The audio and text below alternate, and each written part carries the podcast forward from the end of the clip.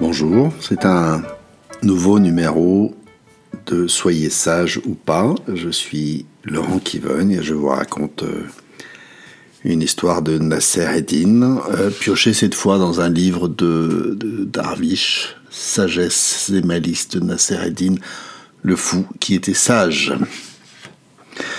Euh, Nasser Eddin est allongé sous un grand chêne et il médite, il médite sur la création et pour tout dire, il est perplexe, car le chêne immense et majestueux, à l'abri duquel il se repose, porte des fruits ridiculement petits, tandis que la, la courge, qui rampe par terre, produit des fruits énormes.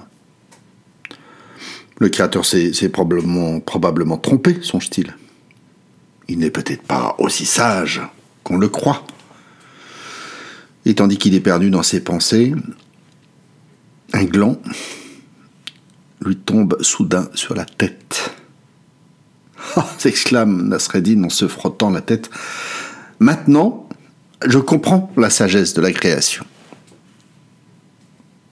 Voilà, cette histoire, eh bien, faites une pause. Euh, réfléchissez à ce qui vous vient.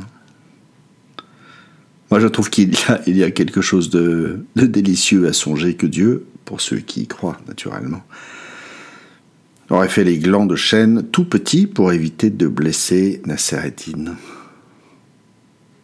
Mais qu'appelons-nous sagesse? Sagesse de Dieu, sagesse de l'univers, ou simplement sagesse de nos semblables, sinon ce qui nous arrange et qui conforte nos propres convictions euh, c'est dire aussi que nous nous sentons capables de juger nous-mêmes de ce qui est sage et de ce qui ne l'est pas. Il me semble que ça ne va pas de soi. La Bible en dit quelque chose en, en proclamant que la sagesse de ce monde est folie aux yeux de Dieu, dans le livre des Corinthiens, le premier. Mais point n'est besoin d'ouvrir la Bible un simple journal suffit. Guerre, dérèglement climatique, malheur de toutes sortes.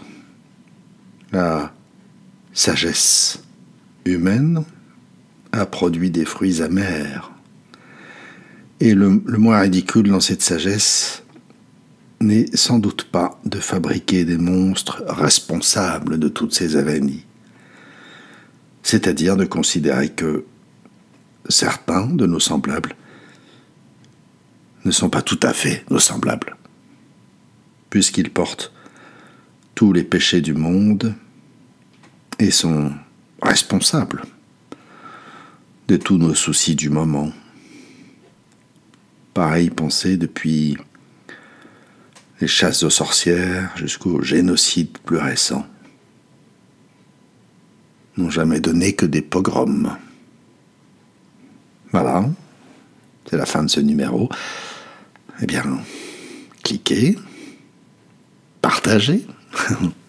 à bientôt.